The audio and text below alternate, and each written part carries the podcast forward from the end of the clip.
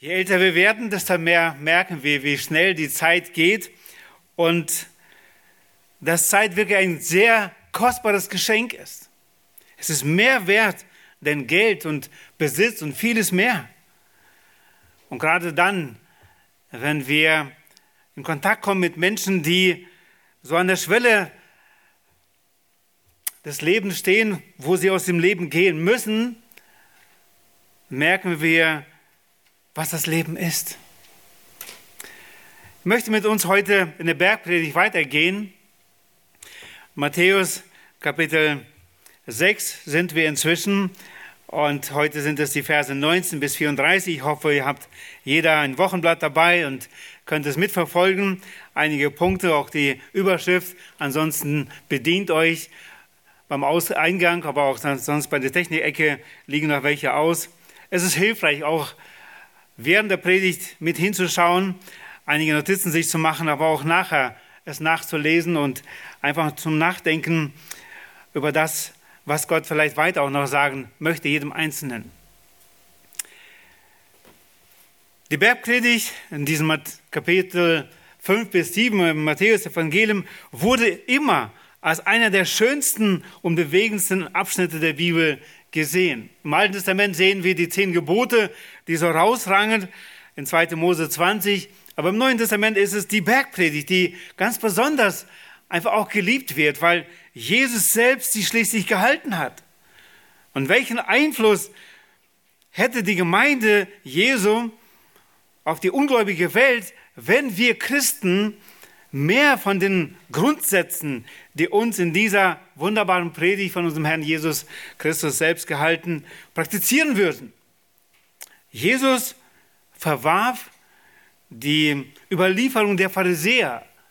In einigen Versen kommt das sehr deutlich zum Vorschein. In diesen Kapiteln, Kapitel 5, sagt er sechsmal, ihr habt gehört, dass zu den Alten oder das gesagt ist, das, was die Pharisäer, die Schriftgelehrten sozusagen gelehrt haben, ich aber sage euch. Jesus sagte erst, was die Pharisäer und Schriftgelehrten zu den Menschen sagten und führte dann aus, was Gott im Gegensatz dazu eigentlich mit dem Gesetz bezwecken wollte, was er eigentlich sagen wollte, weil er ist ja schließlich selbst der Gesetzgeber. Jesus erläuterte damit seine Aussage auch in Kapitel 5, Vers 20, den wir immer wieder schon zitiert haben. Und ich möchte so sehr, dass wir diesen Vers einfach beherzigen und immer wieder, wenn wir an die Bergpredigt denken, dieser Vers einfach aufleuchtet vor unseren Augen. Da heißt es in Matthäus 5, Vers 20, denn ich sage euch, wenn nicht eure Gerechtigkeit die der Schriftgelehrten und Pharisäer weit übertrifft, so werdet ihr keinesfalls in das Reich der Himmel hineinkommen. Jesus Christus zeigt in dieser Bergpredigt auf, was die Maßstäbe sind für das Reich Gottes. Und wir wollen ja auch alle dahin. Aber was zählt in dem Reich Gottes, wo Jesus selbst als König ist und sein wird? Jesus ruft seine Jünger, die ihm auch zuhörten, die Nachfolger und uns heute zu einer radikaleren Heiligkeit und Gottesfurcht als die der Pharisäer auf, die ihr Augenmerk hauptsächlich auf, das, auf den äußeren Gehorsam richteten. Da achteten sie ganz genau, dass sie nach außen wirklich fromm aussahen. Und ging es in dem Abschnitt, Kapitel 5, 21 bis 48, hauptsächlich darum, was sie gelehrt haben, die Pharisäer. Dann haben wir letztes Mal uns angeschaut, wie sie dann gelebt haben, die Pharisäer, ihr Leben und das, was Jesus tadelte. Wir sagten, und ich hatte die Predigt damals überschrieben, Beweggründe und Lohn beim Geben, Beten und Fasten. Das ist nämlich das, was die Pharisäer auch getan haben das Geben nach außen, dass es sichtbar ist, dass sie irgendwie gesehen werden. Das Beten, sie gingen auf die Ecken der Straßen und es war ihnen wichtig, dass sie von jeder Straßenseite gesehen werden, wenn sie dann gebetet haben. Und das Fasten, das war auch etwas, wo, sie, wo man ihnen es angesehen hat. Und sie prahlten darüber, wie oft sie es taten. Wir haben einige Stellen der Bibel. Und Jesus hat dieses nach außen scheinen und vorgeben, ja, verurteilt. Er sagte, dass wir das im Herzen vor Gott ehrlich tun sollen. Und unser Abschnitt heute enthält einige der revolutionären Lehren unseres Herrn und die am meisten missachteten. Es geht um die Vorsorge für unsere Zukunft. Auch da, je älter wir werden, desto mehr höre ich von Menschen, ja, was haben wir dann gespart? Wie, geht, wie wird es uns gehen? Wie hoch wird die Rente sein? Und werden wir zurechtkommen? Und wir planen für die Zukunft. Und Jesus spricht auch hier in diesem Text, im heutigen Text der Bergpredigt, genau darüber, wie wir dann planen sollen, wie wir unsere Zeit investieren sollen. Unsere Schätze, wo sollen wir sie sammeln? Apostel Paulus schreibt an die Christen in Korinth, in 2. Korinther 5, Vers 17, Darum ist jemand in Christus, so ist er eine neue Schöpfung. Das Alte ist vergangen, siehe, es ist alles neu geworden. Wir sind eine neue Kreatur, wir sind eine neue Schöpfung. Gott hat uns ein neues Herz geschenkt. Wir haben es gerade auch im Zeugnis gehört. Da ist so viel schon passiert und trotzdem merken wir, wir brauchen Erinnerungen. Wir brauchen diese Maßstäbe von Gott selbst, wie Gott dann möchte, dass wir leben, wie eine unsere Ausrichtung dann sein sollte im Reich Gottes in der Gemeinde Jesu Christi, wo er der Herr ist. Und deswegen wollen wir uns diesen Text anschauen. Es ist ein größerer Text, aber ich möchte ihn nicht aus dem Zusammenhang reißen und wir werden ihn heute sozusagen aus einer Vogelperspektive anschauen und einfach nur einige Aspekte ansprechen können. Ich werde nicht auf jede einzelne eingehen. Matthäus 6, Verse 19 bis 34. Ich nehme die Schlachterübersetzung diesmal mit uns und wir können gerne mitlesen. Ich hoffe, ihr habt die Bibel dabei. Schaut in eure Bibel oder ihr seht es auch den Text hier ausgestrahlt. Ihr sollt euch nicht Schätze sammeln auf Erden, wo die Motten und der Rost sie fressen und wo die Diebe nachgraben und stehlen. Sammelt euch vielmehr Schätze im Himmel, wo weder die Motten noch der Rost sie fressen und wo Diebe nicht nachgraben und stehlen. Denn wo euer Schatz ist, da wird auch euer Herz sein. Das Auge ist die Leuchte des Leibes. Wenn nun dein Auge lauter ist, so wird dein ganzer Leib Licht sein. Wenn aber dein Auge verdorben ist, so wird dein ganzer Leib finster sein.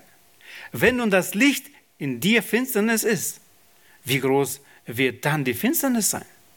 Niemand kann zwei Herren dienen, denn entweder wird er den einen hassen und den anderen lieben, oder er wird dem einen anhängen und den anderen verachten. Ihr könnt nicht Gott dienen und dem Mammon. Darum sage ich euch, sorgt euch nicht um euer Leben, was ihr essen und was ihr trinken sollt, noch um euer Leib, was ihr anziehen sollt. Ist nicht das Leben mehr als die Speise und der Leib mehr als die Kleidung? Seht die Vögel des Himmels an, sie sehen nicht und ernten nicht, sie sammeln auch nicht in die Scheunen, und euer himmlischer Vater ernährt sie doch. Seid ihr nicht viel mehr wert als sie? Wer aber von euch kann durch sein Sorgen zu seiner Lebenslänge eine einzige Elle hinzusetzen? Und warum sorgt ihr euch um die Kleidung? Betrachtet die Lilien des Feldes, wie sie wachsen. Sie mühen sich nicht und spinnen nicht.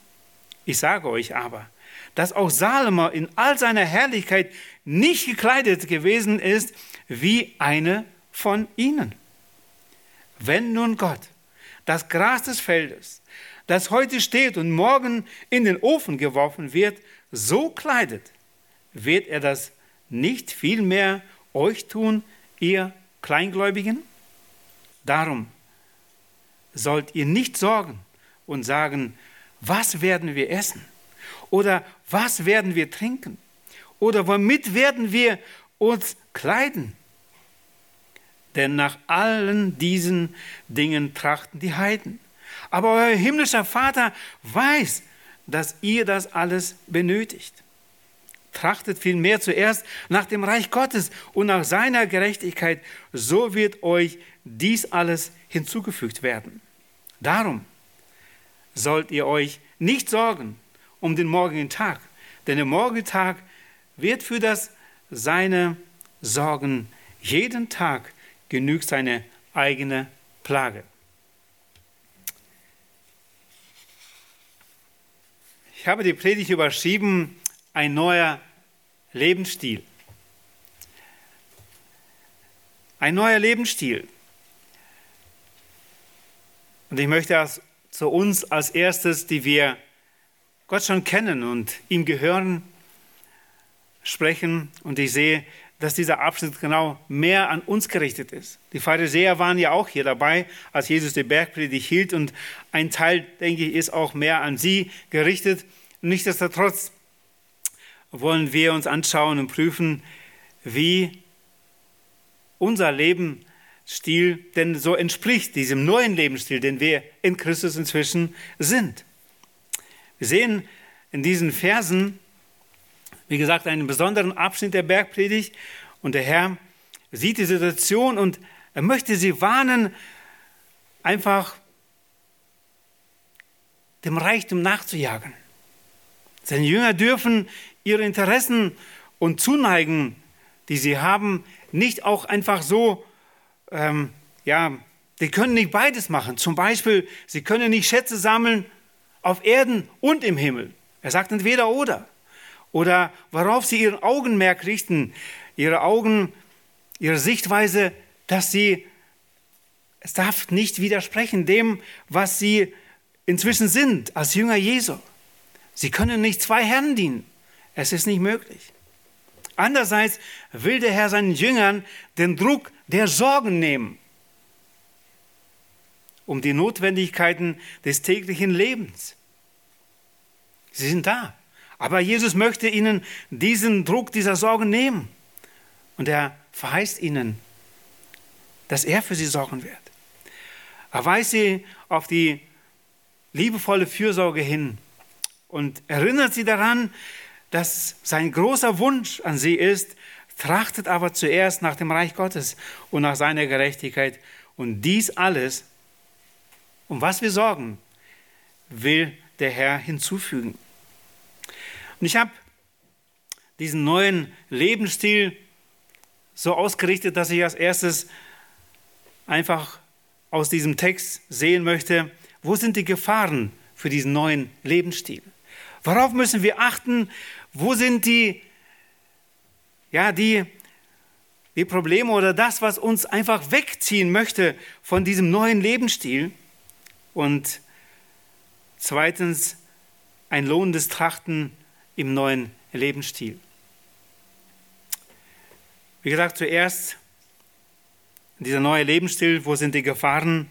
Und ich habe als erstes den Mammon hier genannt weil Jesus ihn ja auch so nennt.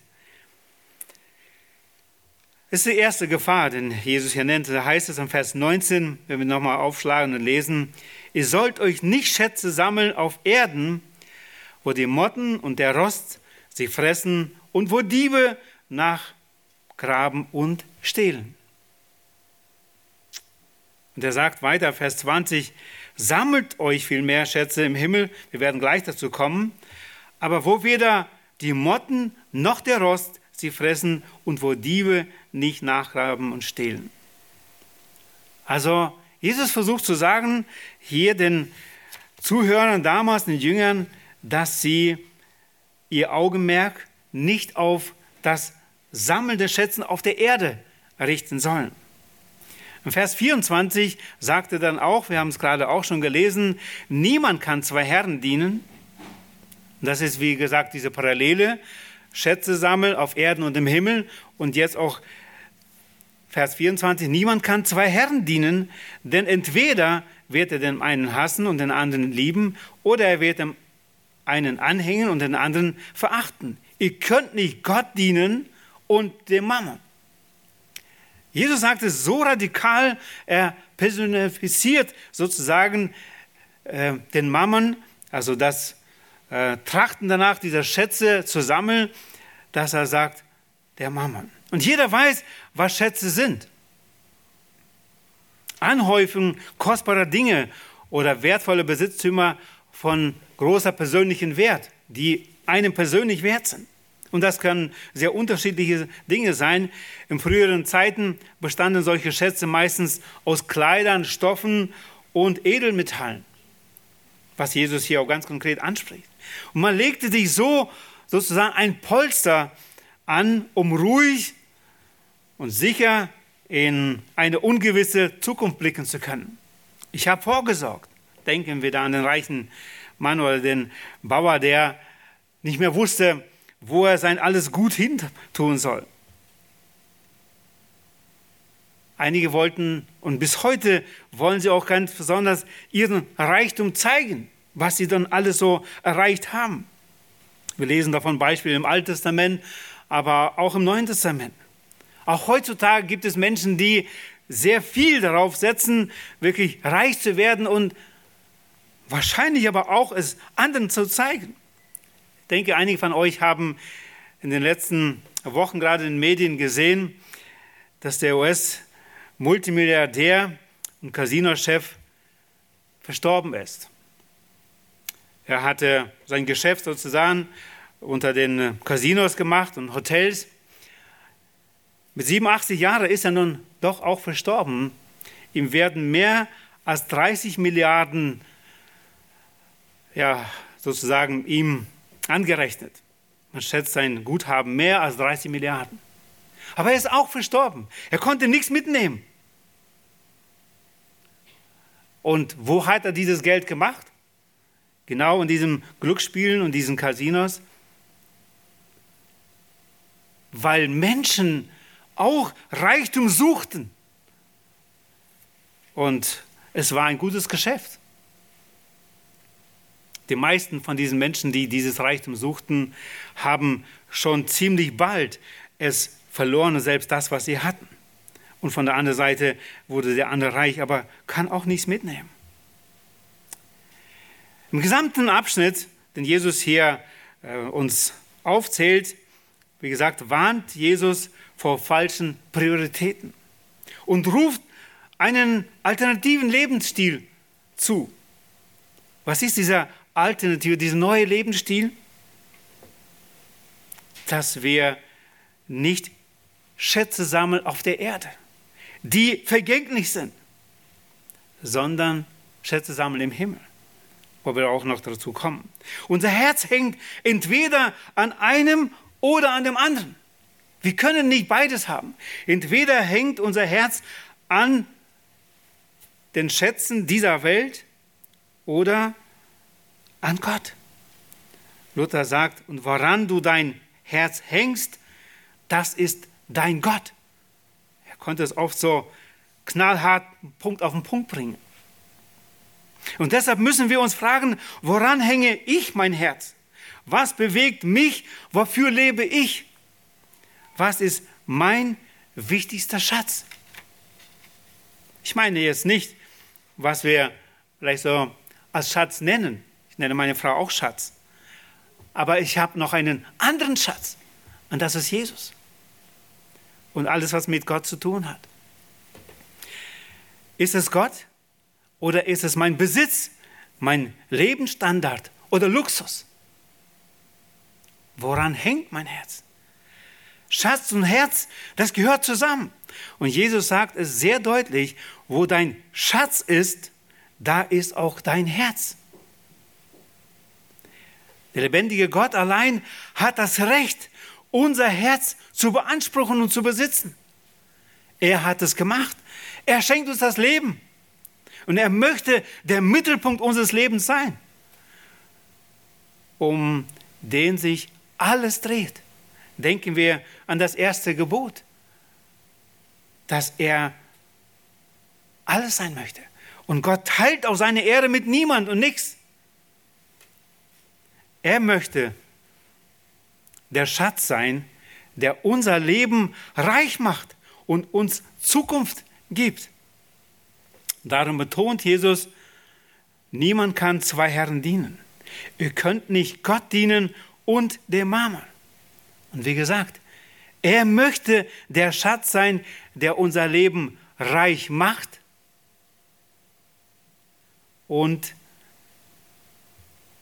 der uns auch die Zukunft gibt sie uns schenkt. Mammon ist der Besitz, auf den man sich verlässt. Und der Apostel Paulus schreibt in 1. Timotheus 6, Vers 17, den Reichen in der jetzigen Weltzeit gebiete, nicht hochmütig zu sein, auch nicht ihre Hoffnung auf die Unbeständigkeit des Reichtums zu setzen, sondern auf den lebendigen Gott, der uns alles reichlich zum Genuss darreicht. Gott gibt uns das. Auch vieles und wir dürfen es wirklich genießen. Aber Gott möchte nicht, dass wir unsere Hoffnung auf das bauen, auf das setzen, sondern auf Gott, der alles dieses schenkt, zum Genuss uns. Eines ist, ist es, Reichtümer zu haben. Und Gott verbietet nicht, reich zu sein. Aber ein anderes ist es, dem Reichtum zu dienen. In den Versen 19, wie gesagt, bis 21 widerspricht Jesus allen menschlichen Rat, wie man sich eine finanziell gesicherte Zukunft schafft. Wenn er sagt, sammelt euch nicht Schätze auf Erden, dann will er damit sagen, dass Materielles niemals Sicherheit geben kann. Jede Art von materiellen Schätzen auf der Erde kann entweder von den Naturgewalten zerstört werden, Motte und Rost, oder selbst von den Dieben gestohlen werden. Und Jesus sagt, dass die einzigen Investitionen, die nie verloren gehen können, das sind Schätze im Himmel. Es waren die, der Mammon sozusagen, eine Gefahr, die da ist, und einerseits denken wir vielleicht, naja, das ist aber nicht mein Problem, zumindest nicht bis heute. Aber wie schnell wird der Luxus von heute schon morgen zu unserer Notwendigkeit, dass wir ohne dem gar nicht mehr können. Das geht sehr schnell. Und je mehr wir haben, desto mehr möchten wir haben. Deswegen ist das eine Gefahr für dieses neue Leben, mit Jesus. Das zweite habe ich überschrieben als Motivation oder Selbstbetrug, könnte man auch sagen. Die Verse 22 und 23, da lesen wir, das Auge ist die Leuchte des Leibes. Wenn du dein Auge lauter oder gesund, sagt die andere Übersetzung, oder klar ist, so wird dein ganzer Leib Licht sein. Wenn aber dein Auge verdorben ist, so wird dein ganzer Leib finster sein. Wenn nun das Licht in dir Finsternis ist, wie groß wird dann die Finsternis sein? Das Auge als Licht des Leibes, das Auge wird hier als Öffnung des Körpers verstanden oder als ein Kanal, durch die das Licht, durch den das Licht in den Leib kommt, zu uns und damit auch ins Herz fällt. Das, was uns beeinflusst und das, was denn in unseren Herzen ist. Unser Herr verurteilt die oberflächliche Religiosität, die das Herz des Menschen in Finsternis lässt. Die Pharisäer haben diese Wahrheit, die Jesus ihnen sagte, nicht geglaubt, dass er der Messias ist. Und das war eine Sperre für sie. Sie haben nach außen versucht, eine Schau darzustellen, dass sie gottesfürchtig sind, dass sie Gott lieben und dass sie sich wirklich nach, Gottes, nach dem Buchstaben Gottes leben. Aber ihr Herz war nicht gebunden an Jesus. Wir wissen, dass sie im Endeffekt es organisierten, dass Jesus ans Kreuz ging. Aus Neid. Das war das, was im Herzen war. Und deswegen war das Böse in ihren Herzen. Und sie könnten die Wahrheit nicht realisieren. Entscheidend ist, worauf das Auge sieht, sprich worauf wir unseren Blick richten und was deshalb unser ganzes Leben bestimmt. Da, wo, was, worauf wir unseren Blick richten, das bestimmt danach unser Leben. Und wenn es das Reichtum, der Reichtum ist, dann wird das auch uns bestimmen.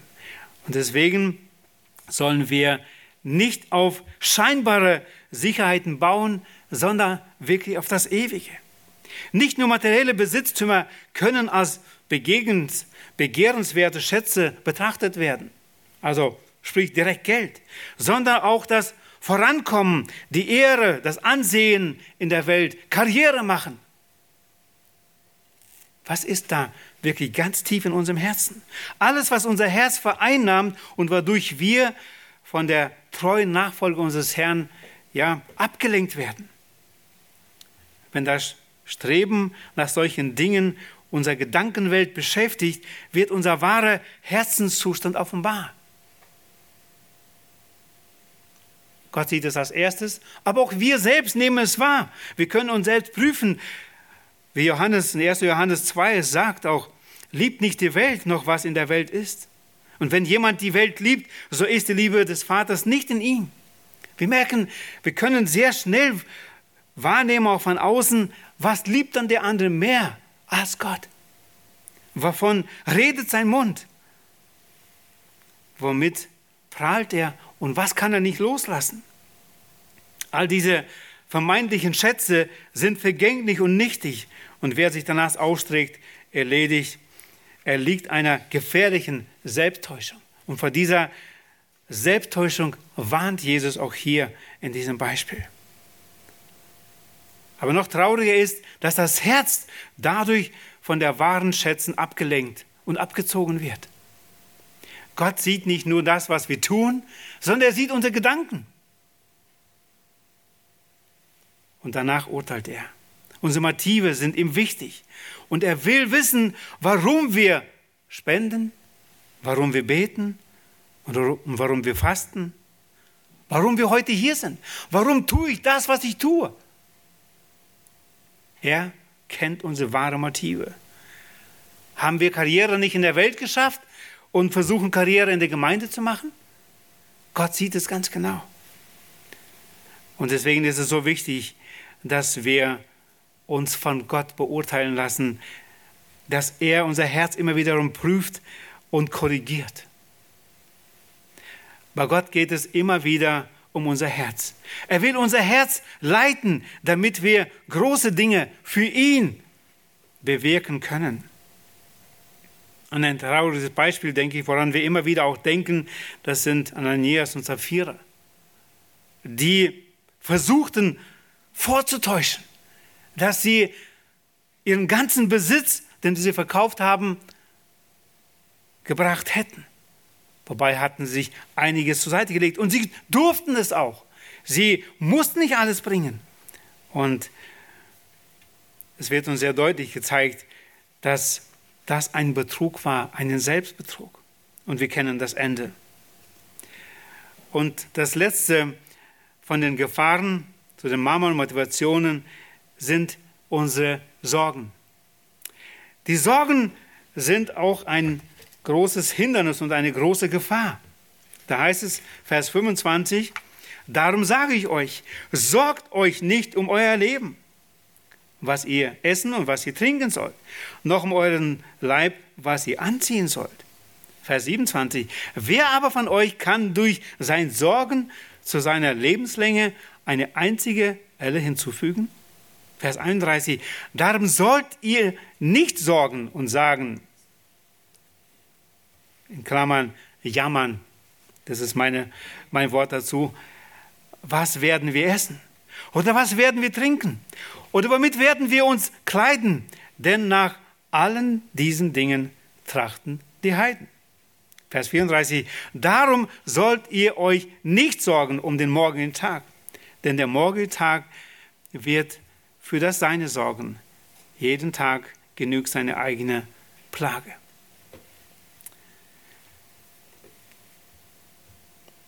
Und im Gleichnis vom Seemann, was wir auch sehr gut kennen, Da spricht Jesus ja von den verschiedenen Ackerböden und unter anderem in Vers 7, das ist Matthäus 13, heißt es, dieser Samen gestreut wurde, ein anderer Samen oder ein anderes, aber fiel unter die Dornen. Und die Dornen wuchsen auf und erstickten es. Und Jesus gibt selbst die Erklärung, die Deutung dafür, was es dann ist, was diesem, diesem Samenkorn auf sich hat. In Vers 22, in diesem Matthäus 13, da heißt es, und die Dornen, unter die Dornen gesät aber ist es bei dem, der das Wort hört, aber die Sorge dieser Weltzeit und der Betrug des Reichtums ersticken das Wort und es wird unfruchtbar, bringt keine Frucht. Jesus warnt vor Sorgen. Wir sollen nicht sorgen. Sorgen, sagt das Lexium zur Bibel, Sorgen sind ein ängstliches und schmerzhaftes Vorausdenken ohne die Gewissheit, mit den drohenden oder vorhandenen Schwierigkeiten fertig zu werden. Es sind Sorgen. Wie wälzen sie? Wir denken als ob voraus, aber wie können wir haben nicht die Macht, es zu verändern. Sorgen bringen keinen Gewinn. Man kann dem Leben keine Quantität und auch keine Qualität geben, hinzufügen durch das Sorgen. Ich habe es nicht ausgerechnet, aber jemand hat es getan. Ich äh, lese es einfach vor. Da sagte einer, wusstet ihr, dass ca. 95 Prozent aller Sorgen, die wir uns Tag ein, Tag aus machen, gar nicht eintreffen? Das lohnt sich also gar nicht zu sorgen. Weil 95 Prozent, und lass es weniger sein, diese Sorgen werden niemals eintreffen, ob zwar wir uns da gesorgt haben. Und ärztlich gesehen macht es auch nicht gesund. Die Medien sind sich da, also die Medizin ist sich da sehr sicher, dass Sorgen einfach Leben ja zerstören. Auch Christen können krank werden, den Arbeitsplatz verlieren, in Finanzschwierigkeiten kommen, äußere Drangsal und Verfolgung hat Jesus vorausgesagt. Etwas ganz anderes als Sorge ist die Fürsorge. In Fürsorge planen. Davon redet die Bibel sehr deutlich. Oder auch Verwalter des Anvertrauten zu sein. Das sollen wir und dürfen wir tun. Gott hat uns dafür einen Verstand gegeben und er möchte, dass wir es verwalten. Er möchte, dass wir Verantwortung übernehmen. Die ersten Menschen sollten Verantwortung übernehmen für den Garten. Und bis heute legt Gott uns Verantwortung. Und er will, dass wir eine Fürsorge haben für unsere eigene Familie, für uns selbst. Er möchte, dass wir Verantwortung übernehmen. Und gerade für uns Männer ist es sehr wichtig, dass wir Verantwortung übernehmen. Es ist sehr, sehr wichtig. Gerade in unserer Zeit möchte man immer weniger Verantwortung übernehmen diese Fürsorge zu haben und dieses Planen, das ist etwas ganz was anderes. Aber Sorgen, wie wir das Leben im Griff haben können, das sollen wir ablegen. Wir gehen, schlafen. Einer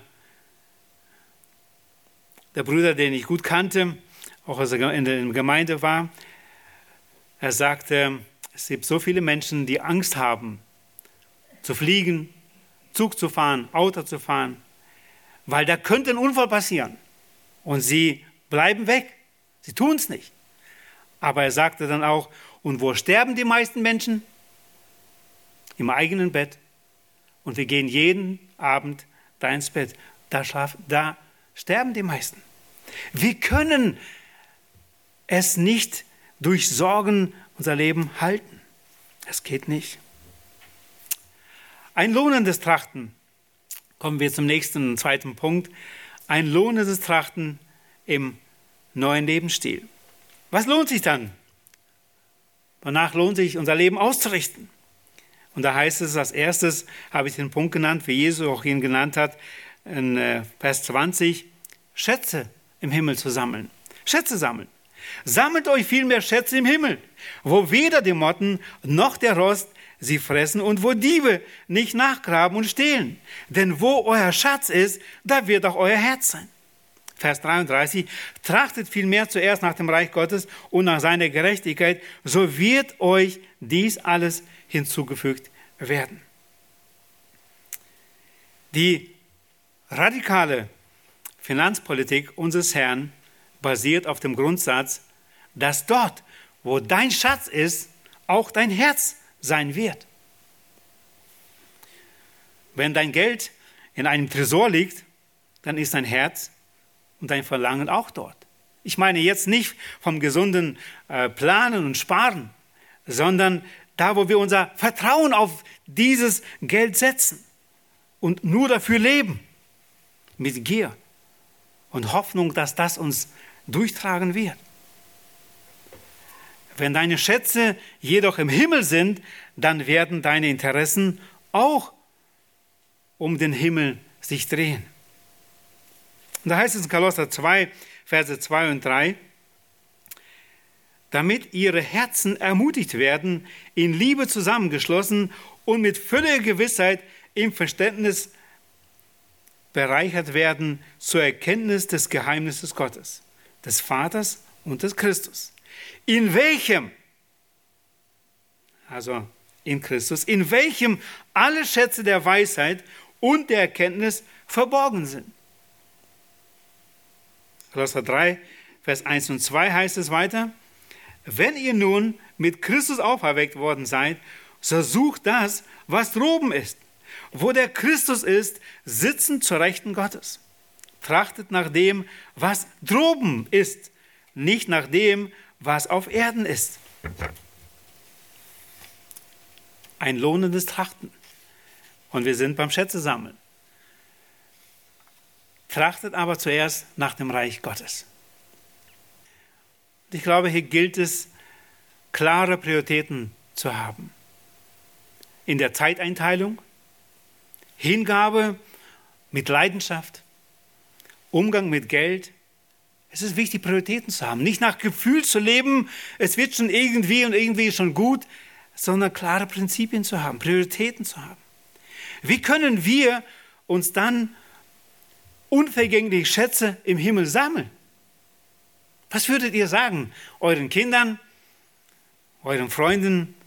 Was machst du gerade, um Schätze im Himmel zu sammeln? Denn das ist das, was Jesus sagt, dass wir es tun sollen und aktiv Trachtet danach. Das ist etwas Lohnenswertes. Er hat uns gesagt, was wir nicht tun sollten, aber er sagt uns sehr deutlich, dass wir Schätze im Himmel sammeln sollen. Indem wir freigebig und genügsam werden. Freigebig war unser Herr. Er hat sich selbst gegeben. Genügsam, in 1. Mose 6 lesen wir sehr deutlich davon, denn nicht der Besitz ist unser Feind. Nochmal, auch Reichtum ist nicht Sünde. Und dieser Besitz und das, was wir alles verwalten dürfen, auch wenn es 30 Milliarden ist, sind, das ist nicht unser Feind, sondern die Unersättlichkeit, die Habgier, das ist unser Problem und das ist die Sünde. Ein Bruder sagte mir seiner Zeit, ich möchte so selbstständig sein, so eine Firma haben, dass viel Geld kommt, damit wir viele Missionare unterstützen. Ich sage, ich weiß nicht, ob du mit Geld umgehen kannst. Ob Gott dieses Gebet von dir erhört, weil wir uns selbst ja gar nicht kennen. Wir wissen gar nicht, wie wir mit Geld, wenn wir es dann haben werden, wirklich damit umgehen können. Wir haben jetzt vielleicht einen guten Plan. Ich werde das und das unterstützen. Aber da haben wir mal ein bisschen mehr. Und was machen wir? Gehen wir wirklich diesen Versprechungen in unserem Herzen Gott gegenüber ein? Oder haben wir schon bald eine andere Idee, wie wir das, das Geld besser anlegen können? Und wenn sie von Gott ist, warum nicht? Aber wenn sie aus unserem eigenen Herzen ist und mit Gott nicht abgestimmt ist. Unser Gott ist, wie ich schon sagte, ein freigebiger Gott. Sind wir es auch als seine Kinder? Würde man das von uns auch so sagen? Jim Elliot nennt uns einen Prüfstein.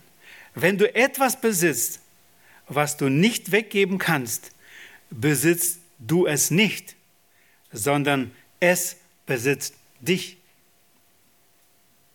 Nochmal, wenn du etwas besitzt, das du nicht weggeben kannst, besitzt du es nicht, sondern es besitzt dich.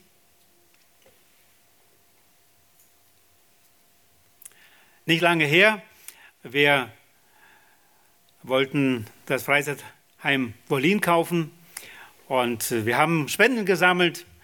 Unter anderem haben wir auch gesagt, wir nehmen auch Darlehen entgegen, kurzfristig, wie lange auch immer, dass wir das ab hier kaufen können. Das ist ein gutes Projekt, was wir unterstützen wollen. Wir bekamen unter anderem auch ein Darlehen von einem Bruder, nicht aus unseren Gemeinden hier, weiter weg, 5000 Euro für eine bestimmte Zeit. Und nach einigen Monaten, das war glaube ich noch kein Jahr rum, schreibt uns eine Mail. Ich merke, dass mein Herz so sehr daran hängt.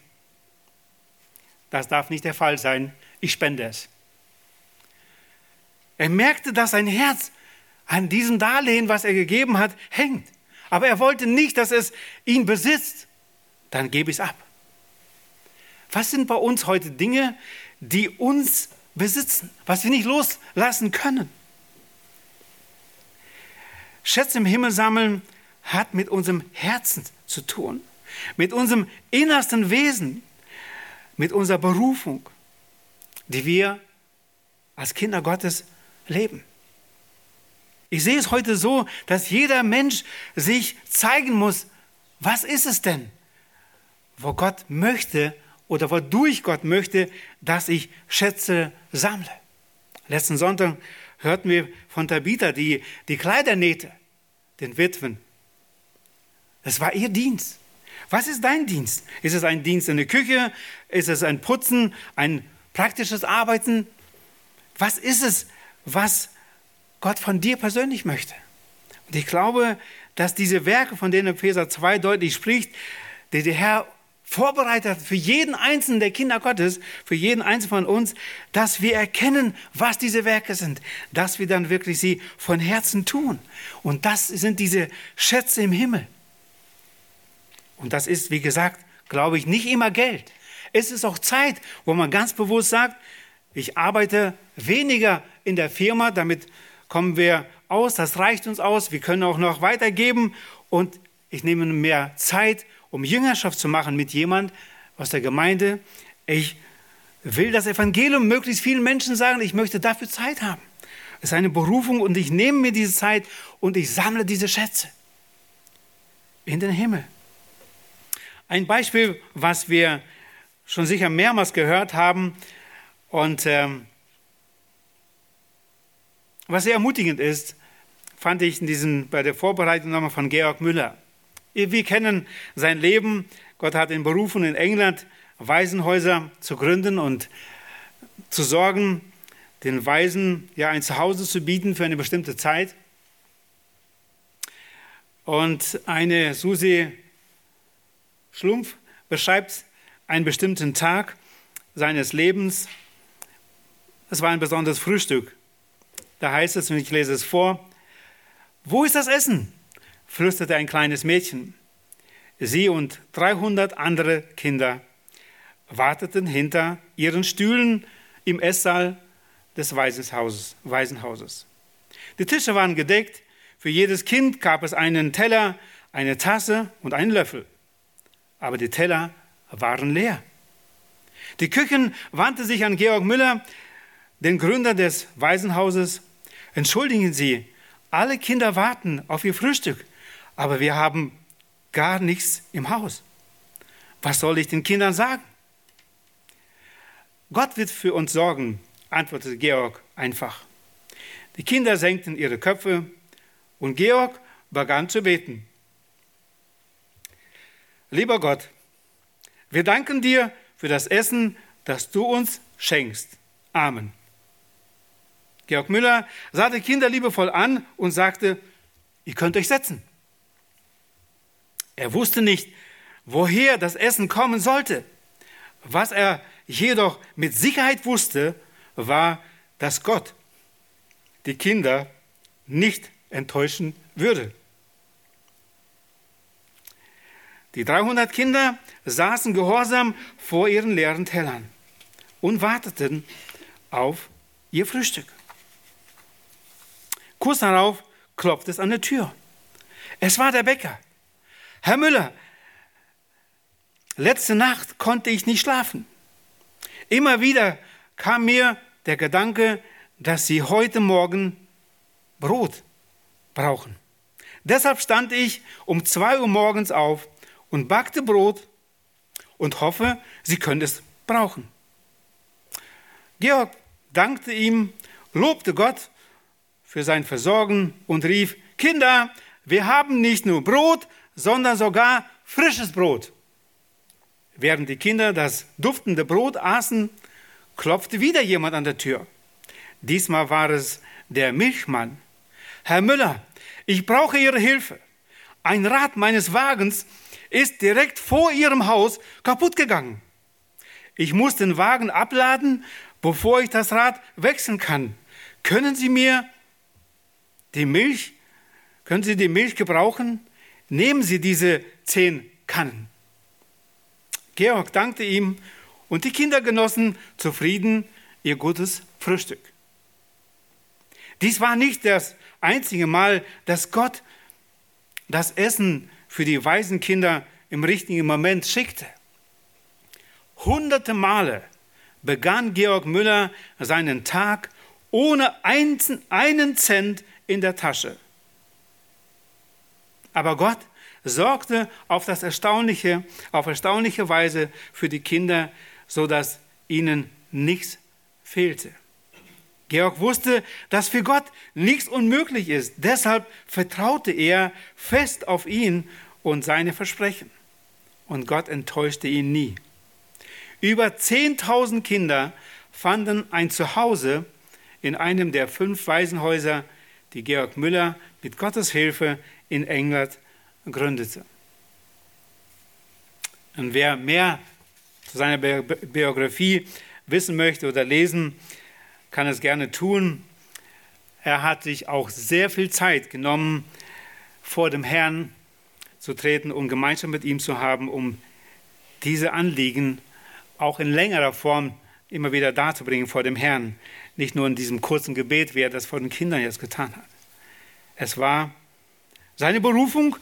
Er hat es so gesehen, dass er wirklich der den Menschen einfach zeigt, anderen Christen, wie Gott heute noch sorgt.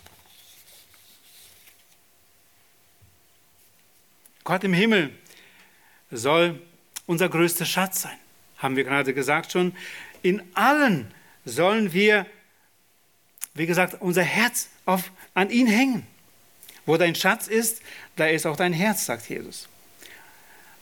Nochmal, die schönsten Dinge des Lebens sind nicht verwerflich und schlecht, aber verglichen mit Gott und seinem Reich sind sie eigentlich kein Schatz, denn sie sind vergänglich und damit längst nicht so wertvoll. Und darum ist es richtig, wenn wir unvergängliche Schätze im Himmelreich sammeln. Es sind unvergängliche Schätze, weil Gott es sieht und er wird es belohnen. Eine Frage, ob auch weil Gottes Sohn Jesus Christus sich Schätze im Himmel sammelte. Was ging in ihm vor, als er diese Worte sagte? Was bedeutete für ihn, was war sein Schatz? Mir persönlich ist klar, dass wir es sind. Wir sind der Schatz, den er sich erkaufte mit seinem Blut.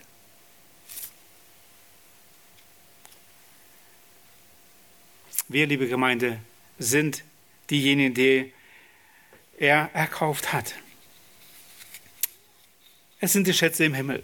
Und ich bin gespannt, was jeder einzelne von uns weiter mit dem, was Gott uns anvertraut, ob es das Leben selbst ist. Unsere Zeit ist in Gottes Händen, wie wir gesungen haben vorhin oder gehört haben, das Singen. Was macht Gott mit diesem Leben aus was er uns schenkt. Als nächstes, was ist lohnenswert, wonach wir trachten sollen in unserem Leben? Es sind Sorgen ablegen. Da heißt es, darum sage ich euch, sorgt euch nicht um euer Leben. Er sagt immer wieder, Vers 27, wer aber von euch kann durch sein Sorgen zu seiner Lebenslänge eine einzige Elle hinzufügen? Und warum sorgt ihr euch um die Kleidung? Betrachtet die Lilien des Feldes und so weiter. Ich aber sage euch und so weiter. Er sagt, sorgt nicht. Wie viele Sorgen machen wir uns in unserem Leben? Und wer nicht blind ist, weiß, wie viele Sorgen es gibt. Es geht nicht darum, dass wir, dass sie nicht da sind, diese Sorgen, dass wir sie einfach wegdenken. Nein, wir dürfen sie, wie es Petrus sagt, 1. Petrus 5, Vers 7, alle eure Sorge werft auf ihn, denn er sorgt für euch. Die Realität ist, wir haben immer wieder Sorgen. Aber wir müssen diese Sorgen nicht uns erdrücken lassen davon. Der letzte Vers, Vers 34, spricht davon, ja, wir sollen nicht die Morgensorgen, die Sorge von morgen heute schon auf uns häufen, dass wir heute schon mit dieser Sorge leben, sondern wir sollen die Sorgen Gott abgeben. Und erstaunlich immer wieder, wie viele von uns versuchen doch die Sorgen selber zu bewältigen. Wenn wir unsere Gebetsstunden anschauen, wie viel von uns nehmen uns prinzipiell die Zeit, die Sorgen abzugeben, zu kommen, mit anderen Geschwistern zu teilen und sie Gott abzugeben. Denn er sorgt für uns. Er sorgt für uns nicht nur dann, wenn wir arbeiten und wir im Leben sind. Er sorgt für uns, wenn wir schlafen. Schenkt uns einen Schlaf. Und wer medizinisch ein bisschen mehr versteht, wie wir funktionieren als Menschen, dem ist sehr, sehr klar, wie abhängig wir von Gott sind. Jeder Atemzug, was passiert alles in unserem Körper jede Minute. Und diesem Gott nicht zu danken und ihm zu vertrauen. Wirklich die Sorge abgeben, nicht selber zu tragen. Das ist der Aufruf. Und als letztes ein lohnendes Trachten im neuen Lebensstil, Fürsorge annehmen. In diesem Beispiel haben wir gesehen, wie Jesus wunderbar sorgt für die Vögel, wie er die Lilien kleidet. Er gibt uns mehrere Beispiele, drei Beispiele nennt er hier. Das Gras des Feldes, wie er dafür sorgt. Auf unser angstvolles Sorgen zeigt Jesus uns in diesen Bildern, wir dürfen ihm vertrauen. Wenn er selbst für das Gras, für die Vögel und die Lilien sorgt, wie viel mehr sind wir wert? Und er möchte für uns sorgen. Es geht um eine Gelassenheit, die aus dem Vertrauen auf Gottes Fürsorge erwacht oder erwächst. Dabei übergeht Jesus, wie gesagt, nicht das, was uns plagt, aber wir dürfen es ihm immer wieder abgeben.